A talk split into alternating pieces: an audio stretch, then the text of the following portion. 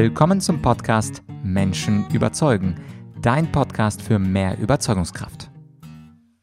Mein Name ist Vladyachenko und das hier ist Teil 2 des Interviews mit dem Ex-Geheimagenten Leo Martin und dem Sprachprofiler Patrick Rottler. Und in Teil 2, da geht es natürlich auch um anonyme Täter, die uns belasten. Und diese Folge, da geht es eins Eingemachte. Da frage ich Leo und Patrick nach dem Fall, der für sie am skurrilsten war in den letzten Jahren.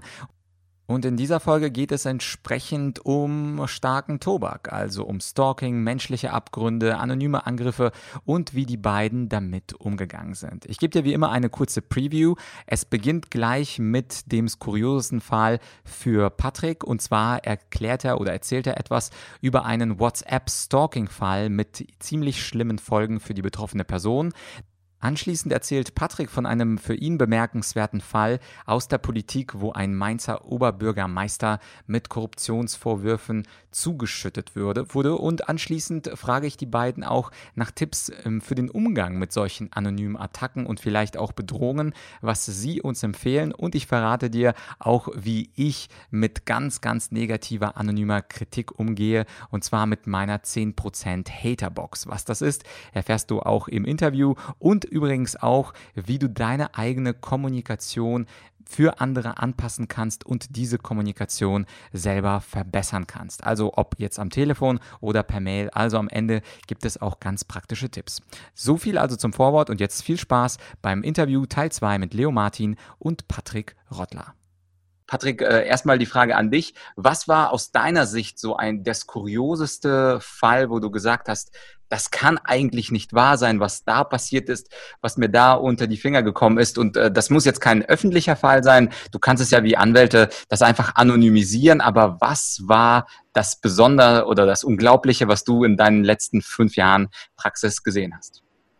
Ein sehr spannender Fall war es, ähm, weil auch auf einer persönlichen Ebene spannend, weil es um eine Frau ging, die gestalkt wurde auf relativ heftige Art und Weise. Das ging los mit WhatsApp-Nachrichten von, von, einer anonymen WhatsApp-Nummer.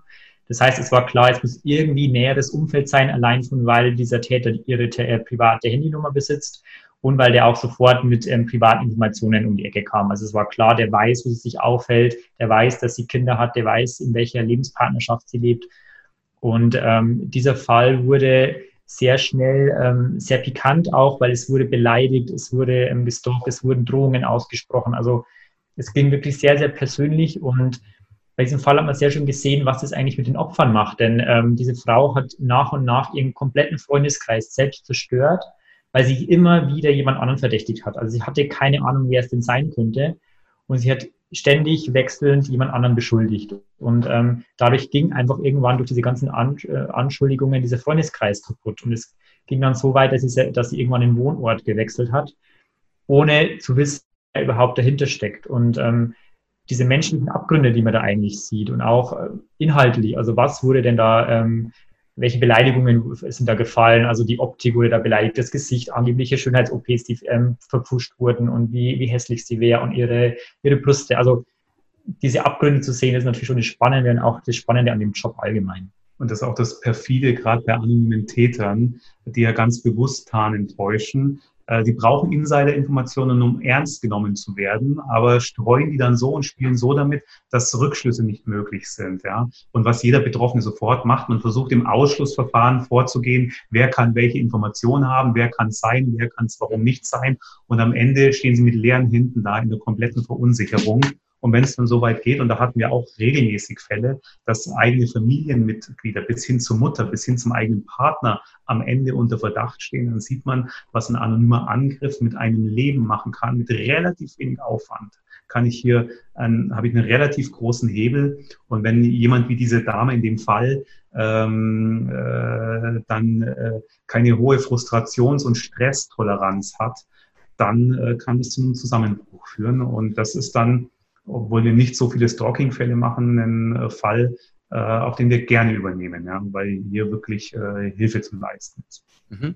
Und äh, Leo, wie ist es bei dir? Was war bei dir aus deiner Sicht so der skurrilste Fall, wo du auch nicht glauben konntest, dass das wirklich passiert ist? Also der Fall, der sich am meisten festgebrannt hat, äh, war tatsächlich der Fall, den ich äh, vorhin schon erzählt habe, mit dem Promi, der seine äh, auch Stalkerin erfunden hat. Einer der spannendsten Fälle für mich aus dem letzten Jahr beispielsweise war ähm, ein, ein Mainz. Und zwar wurde, es waren Oberbürgermeisterwahlen standen bevor und der Wahlkampf war schon in, äh, in vollen Gange. Und dann wurde per anonymen Brief der äh, damalige Oberbürgermeister äh, in Mainz, äh, Ebling, angegriffen. Er würde beispielsweise äh, linke Geschäfte äh, treiben mit städtischen Baufirmen und so weiter und so fort. Da ging es um Misswirtschaft, es ging um Korruption, also ans Eingemachte. Und dieser Brief, der landete nicht äh, im Rathaus auf dem Schreibtisch des Oberbürgermeisters, äh, sondern bei den Medien und in übergeordneten äh, Behörden, also beim Landkreis und, wenn ich mich richtig erinnere, auch im Ministerium. Und äh, das ist bitter. Dann ist auf einmal ein, dann ist man in Erklärungsnot. Ähm, äh, es bleibt ja, ob Wahrheit dran ist oder nicht, es bleibt immer etwas haften. Und schwierige Situation, weil es, dieser Angriff hätte von überall her kommen können. Angeblich kam er aus der eigenen Verwaltung von mehreren alten, lang verdienten äh, Verwaltungsmitarbeitern aus dem Rathaus. Mhm. Jetzt ist Folgendes passiert. Äh, Wochen später wird Professor Pfeiffer angegriffen, in, auch in Mainz, und zwar ist es dort der Leiter der Universitätsmedizin, wurde angeblich auch von Ärzten und Professoren aus dem eigenen Haus angegriffen. Auch hier ging es um Misswirtschaft. Ja, und er würde zwei Ämter miteinander vereinbaren, äh, die man nicht vereinbaren dürfe. Und deswegen gäbe es mit der Abrechnung auch Themen. Und auch dieser Brief wurde sehr groß gespielt. Und wir konnten dann durch unsere Sprachanalyse feststellen, dass äh, beide Briefe von einem einzigen, und zwar demselben Schreiber geschrieben wurden. Und das verändert in so einem Wahlkampf beispielsweise die komplette Stimmung. Ja, wenn äh, ein anonymer Angriff, wenn dem auf einmal die komplette Substanz äh, entzogen wird. Und es ist vielleicht auch einer der Gründe, warum Ebling dann wieder zum Oberbürgermeister gewählt wurde. Er hat aber auch ein sehr gutes Krisenmanagement gefahren. Mhm.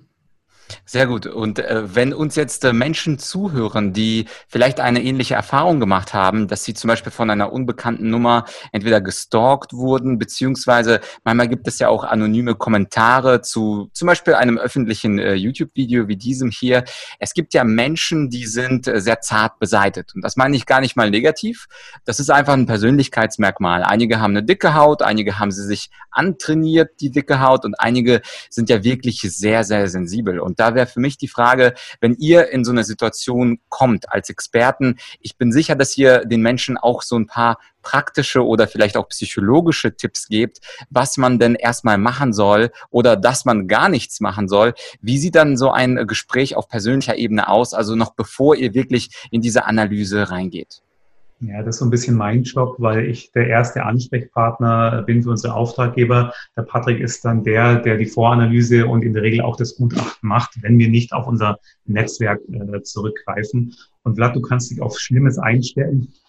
Denn mit jedem äh, Gutachten, mit jeder Expertise, das unser Haus verlässt, gibt es irgendwo auf dieser Welt einen Menschen, der nicht happy ist mit uns.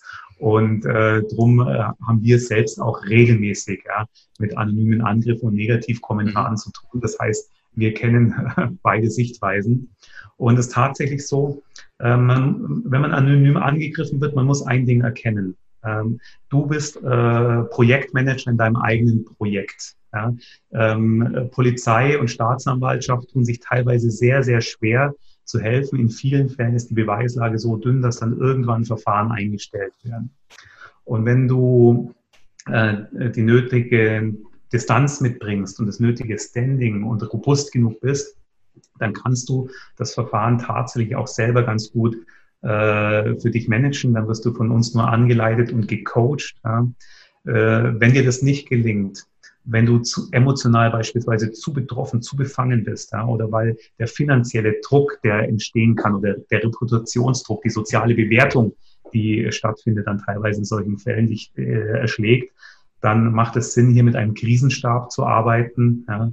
Dann ist derjenige, der betroffen ist, äh, für ihn filtern wir oder beauftragte Personen ähm, die Informationen und wir machen dann das, was richtig ist, um dem Täter Fallen zu stellen, ihm am Ende zu überführen, was aber auch unseren Auftraggeber dann äh, schützt, dass er mit der Sache umgehen kann. Wir haben beide Fälle. Mhm. Alright, und äh, so ein persönlicher Tipp, wenn, wenn ihr sagt, wir sind manchmal auch Betroffene, also manchmal gibt es auch Leute, die uns anonym angreifen. Hast du beispielsweise, äh, Patrick, so einen Tipp, wenn da ein komischer Brief an dich kommt, was machst du da persönlich? Also kannst du dich distanzieren und wenn ja, wie machst du das dann genau? der einzige wirkliche Tipp, den man da geben kann, ist wirklich versuchen, Abstand von dem Ganzen zu gewinnen. Auch bei Fake-Bewertungen ist es so, man kann meistens nichts dagegen tun. Also auch die Plattformbetreiber wollen es ja auch nicht, dass man jeden ähm, Kommentar löschen lassen kann, einfach so. Das heißt, da ist relativ schwierig und das Wichtigste ist für einen selbst einfach diesen Abstand zu gewinnen, mhm. nicht täglich, nicht stündlich darin zu checken, was haben wir jetzt für neue Bewertungen, was ist jetzt für ein Kommentar gepostet worden, weil es auch gar nichts bringt und weil die auch die Handhabe, die man selbst da hat, im ersten Moment viel zu klein ist. Das heißt, dieser Abstand zu gewinnen ist einfach für sein eigenes Seelenleben wichtig. Und ich glaube, das ist der Tipp, den man sich geben kann. Mhm. Und erst wenn es wirklich groß, wirklich ähm, schwierig wird, wenn wirklich ähm, anonyme Angriffe passieren, das heißt, unsere Standardfälle sind ja Unternehmen, in denen dann Schreiben auftauchen, wo dann eine Führungskraft persönlich angeschossen wird, wo das halt weit darüber hinausgeht, über eine schlechte Bewertung in, in, auf irgendeinem Portal dann ähm, ist auch der Punkt, wo man etwas machen soll und vor allem dann natürlich, wenn es um Drohungen umgeht, um mögliche Straftatbestände, dann kann man,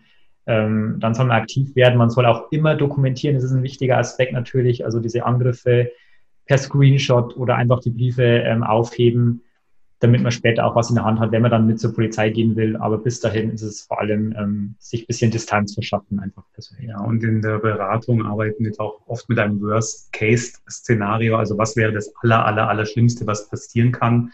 Ähm, das machen wir aus dem Grund, äh, weil es ja meistens nicht passiert. Ja? Und äh, man so klar macht, okay, ähm, das ist das Problem, das du haben kannst und was momentan stattfindet, ist, wenn man es äh, mit Abstand betrachtet äh, wenn du Glück hast, nur eine lauwarme Geschichte oder eine, die heiß ist, aber auch noch heißer werden könnte. Und das hilft ähm, teilweise schon, um zu relativieren. Ähm, aber das gelingt nur Menschen, die robust sind. Also mhm. nicht, nicht jetzt das. Ja. Mein persönlicher Tipp wäre übrigens, äh, weil ich ja auch äh, auf unterschiedlichsten Kanälen unterwegs bin, dass ich mir einfach vorstelle, dass zehn Prozent der Menschen einfach von Natur aus Hater sind und wenn ich dann so einen Hate-Kommentar lese, der anonym ist und der super böse ist, wo man offensichtlich zum Beispiel ein Webinar gemacht hat und dann gibt es so eine 0,5 Sterne-Bewertung und jemand sagt, das war das schlechteste, unprofessionellste aller Zeiten. Was mir immer hilft, ist diese 10%-Box. Also dann packe ich diesen Kommentar in meine 10% äh, der Menschen sind Haterbox und so fällt mir das persönlich auch einfacher, weil es sind ja wirklich nur Einzelne. Also das, der, das größte Feedback, was ihr bekommt, was ich bekomme oder was auch die meisten Menschen bekommen, wenn sie einfach zum Beispiel eine Präsentation halten oder ein Online-Meeting, das ist ja eher neutral bis positiv und vielleicht hilft dem einen oder andere diese 10% äh, Hater-Methode auch ganz gut. Ich habe dann zum Schluss äh, unseres Interviews noch eine Frage und zwar seid ihr ja professionelle Sprachprofiler. Ich habe zum Beispiel von dir, äh, Leo, gelesen, Vernehmungsexperte, Kriminalist. Und äh, Patrick natürlich äh, professioneller Sprachprofiler und Kommunikationswissenschaftler. Jetzt hören uns ja Menschen zu, die möglicherweise entweder wie deutsche Richter linguistische Laien sind oder auch sonstige Menschen, die jetzt mit Sprache jetzt möglicherweise nicht ganz so gut umgehen können. Und äh, die Frage ist, kann man oder habt ihr vielleicht zum Schluss dieses Interviews noch zwei, drei Tipps, wie wir selbst vielleicht, also bevor man beispielsweise euch engagiert oder, oder euch anruft, wie man selbst vielleicht darauf achten kann, wie Texte, wie E-Mails geschrieben sind? Also quasi zwei, drei kleine Hacks, wie jeder von uns darauf achten kann, ob die Nachricht echt ist oder ob die Nachricht vielleicht fake ist oder ob der andere nur blufft die geheimen Muster der Sprache. Ein Sprachprofiler verrät, was andere wirklich sagen. Für mich einer der, der wichtigsten Schlüssel ist, äh, behandle, und das haben wir früher alle gehört, behandle jeden anderen so, wie du auch behandelt werden möchtest. Aber das ist halt nur der zweitbeste Weg. Spannender oder wirksamer wäre, den anderen so zu behandeln, wie er behandelt werden möchte. Konkretes Beispiel. Ich bin vom Persönlichkeitstyp her, möchtest du mich beschreiben? Er ist der absolute Machertyp. Wenn man, wenn man sich mit Persönlichkeitstypologisierung auskennt, dann ähm, rot dominant, ganz klassisch, also beim DISP-Modell beispielsweise. Und das heißt, so verhält er sich und so kommuniziert er auch. Das heißt, seine Sätze sind kurz und prägnant. Seine E-Mails bestehen im Ideal oder in den meisten Fällen aus einem Wort. Wenn es lang wird, sind es vier Wörter. Das war es aber auch. Das heißt, Persönlichkeit und Sprache ähm, passt das sehr gut zusammen. Das ist auch das Schöne an dem, am Thema Sprachprofiling, weil sich unsere Persönlichkeit in der Sprache ausdrückt. Bei mir muss man, darum falle ich ihm jetzt ins Wort, kurz knackig auf den Punkt kommen, ja. Äh, sonst äh, ist da so eine innere Unruhe in mir. Und der äh, Patrick äh, ist ganz anders, ja. Er ist ein analytischerer Typ. Ihm sind Details wichtiger. Er begründet seine Aussagen. Ja? Und darum kommuniziert er nicht wie ich in kurzen, prägnanten Sätzen, sondern er, äh, seine Sätze ziehen sich teilweise über Absätze mit fünf bis sechs bis sieben Kommata und Einschieben äh, und Erklärungen, weil ihm wichtig ist, dass äh, ich richtig verstehe und dass ich äh, gut informiert bin. Ja? Und das, äh, äh, der Persönlichkeitstyp, der äh, schlägt hier nicht nur aufs Verhalten und auf die Sprache durch, sondern bis auf Texte. Ja? Seine E-Mails sind lang und gründlich. Äh, ich lese die oben an, unten ab. die Mitte lese ich nur, wenn es wirklich mega wichtig ist. Und das Wichtigste an meinen E-Mails ist die Mitte. Da steht nämlich der Inhalt. ja, und ich schreibe dann, läuft, passt, okay, gerne und er glaubt, ich spinne. Ja? Und äh, wenn man dem anderen auf dem Kanal begegnet, ja, auf dem er am leichtesten sendet und empfängt, ja, dann hat man für seine eigene Kommunikation viel getan. Das heißt, ich ähm, äh, bringe ein Verständnis dafür mit, äh, dass er ausführlicher ist und er lernt damit zu leben, äh, bei mir schneller auf den Punkt zu kommen und mir meine Kommentar und mir meine äh, Einwort, Antworten nicht übel zu nehmen und dann ist schon sehr viel für eine Beziehung getan. Auf jeden Fall. Ich glaube, das ist auch für, für uns alle ein sehr schöner Tipp. Äh, die Kommunikation gelingt besser, wenn wir uns ein bisschen auf den Typ des anderen einstellen. Ich glaube nicht, dass Leo, du jetzt plötzlich eine blaue, hochanalytische, begründete E-Mail schreiben wirst, aber zumindest das Verständnis für so eine Mail hast du und umgekehrt natürlich auch, äh, wenn zum Beispiel Patrick, ich kann mir das vorstellen, wenn du dann so ein passt, läuft, genau liest, dann hast du auch etwas mehr Verständnis. Aber übrigens genauso beim Thema Smalltalk. Es gibt ja auch Menschen, die am Telefon oder per Mail dann eher mehr Smalltalk oder weniger Smalltalk machen. Und ich glaube, wir alle sind äh, erfolgreichere Kommunikatoren, wenn wir uns ein bisschen der Farbe nach dem Disk-Modell des anderen anpassen können. Nicht komplett, aber zumindest 20 Prozent kann man ja entgegenkommen. Wunderbar. Dann äh, bringt nur zum Schluss mich das zur Frage, wo kann man mehr von euch erfahren? Das Buch Die Geheimmuster der Sprache ist ja vor kurzem erschienen. Das werden wir auf jeden Fall unter dem Video und dem Podcast verlinken. Und jetzt noch die Frage, habt ihr vielleicht eine Website? Äh, uns findest du unter www.sprachprofiler.de. Ähm, selbes Thema auf Instagram und Facebook. Und wir freuen uns, wenn ihr äh, euch vernetzt. Bei uns gibt's immer spannende True Crime-Aspekte aus unserer Arbeit und den einen oder anderen Kommunikationstipp vom Sprachprofiler äh, und glaube so aufbereitet, dass es Spaß macht zu lesen. Du musst kein Linguist sein. Ja? Ähm, selbst wenn du sagst, selbst ähm, als linguistische Laie, ja, äh, hast du Spaß dran. Selbst wenn du sagst, okay, Rechtschreibung passt bei mir äh, sicher einigermaßen, Komma setze ich nach Gefühl. Selbst dann hast du Spaß, beispielsweise in unserem Buch. Perfekt. Dann danke ich euch beiden ganz herzlich fürs Interview und äh, liebe Zuhörer äh, und Zuschauer, wenn ihr einen Kommentar habt zum Thema Sprachprofiling, dann wie immer unten in die Kommentare und für weitere Videos von Menschen überzeugen, einfach diesen YouTube-Kanal abonnieren für weitere tolle Interviews bei Menschen überzeugen mit Vladyachenko. Das war also das Interview Teil 2 mit den beiden und natürlich findest du das Buch und den Link zu der Webseite von Leo und von Patrick auf argumentorik.com slash podcast und dann einfach suchen nach Sprachprofiler beziehungsweise nach dieser Podcastnummer und du findest die entsprechenden Links. An der Stelle möchte ich dir auch einen ganz besonderen Online-Kurs von mir empfehlen. Er gehört zu den fünf Lieblings-Online-Kursen und passt sehr gut ins Thema und zwar geht es dort um verbale verbale Attacken. Manchmal wissen wir, wer es ist, manchmal wissen wir nicht, wer es ist, aber sehr häufig werden Menschen sprachlos, wenn man ihnen etwas Unangenehmes an den Kopf wirft. Und wenn du diesen Podcast schon häufiger hörst, dann weißt du, ich bin nicht nur Rhetoriktrainer, sondern auch ein Schlagfertigkeitstrainer. Ich halte auch Vorträge zum Thema Schlagfertigkeit und die besten 30 Techniken, die habe ich in einem Online-Kurs zusammengefasst und zwar die besten 30 Schlagfertigkeitstechniken. Und in diesem Online-Kurs, da passiert etwas Eigenartiges und zwar gibt es eine kurze Lektion, wo ich dir die Technik vorstelle und anschließend eine weitere kurze Lektion, wo ich dich mit einem komischen Spruch belaste und deine Aufgabe ist es dann, auf diesen Spruch innerhalb von drei Sekunden zu reagieren. Also ein sehr interaktiver Online-Kurs. Du bekommst 30 Schlagfertigkeitstechniken und du bekommst auch perfekte Antworten darauf. Und da sich die Angriffe sehr ähneln im Alltag, ist das ein sehr guter Kurs, der deine Sprachlosigkeit komplett heilen wird. Und wie immer sind die ersten drei Lektionen bei mir kostenlos. Das heißt, den Link zu diesem Online-Kurs, den findest du auch auf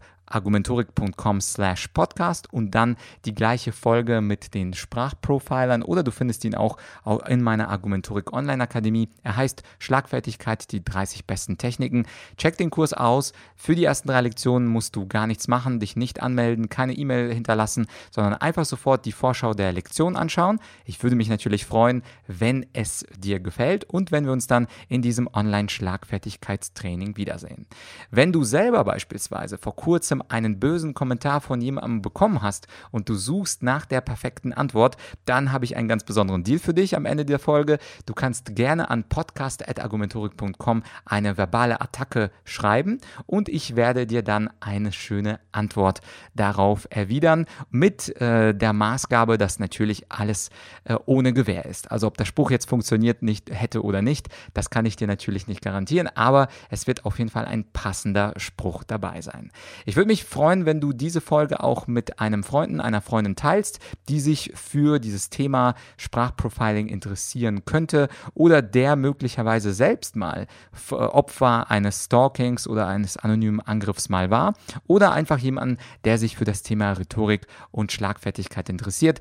Das ist ja ähm, ein sehr schönes Angebot, was ich dir mache. Ich kreiere Content und du empfiehlst die Folge weiter und so kann der Podcast wachsen. Mehr Menschen können an diesen Tipps teilnehmen teilhaben und mich freut es natürlich, wenn die Downloadzahlen steigen und du bekommst dafür von mir immer und immer wieder kostenlosen Content. Das ist also der Deal. Empfehle die Folge gerne weiter. Bei Fragen rund um Rhetorik einfach an podcast.argumentorik.com schreiben. An dieser Stelle war es für heute. Abonniere den Podcast für zukünftige Folgen, denn demnächst als nächstes kommt wie gewohnt eine Solo-Folge zu einem Thema rund um Rhetorik, Argumentation, Verhandeln, Verkaufen. Lass dich überraschen, was es sein wird. Bis bald, dein Vlad.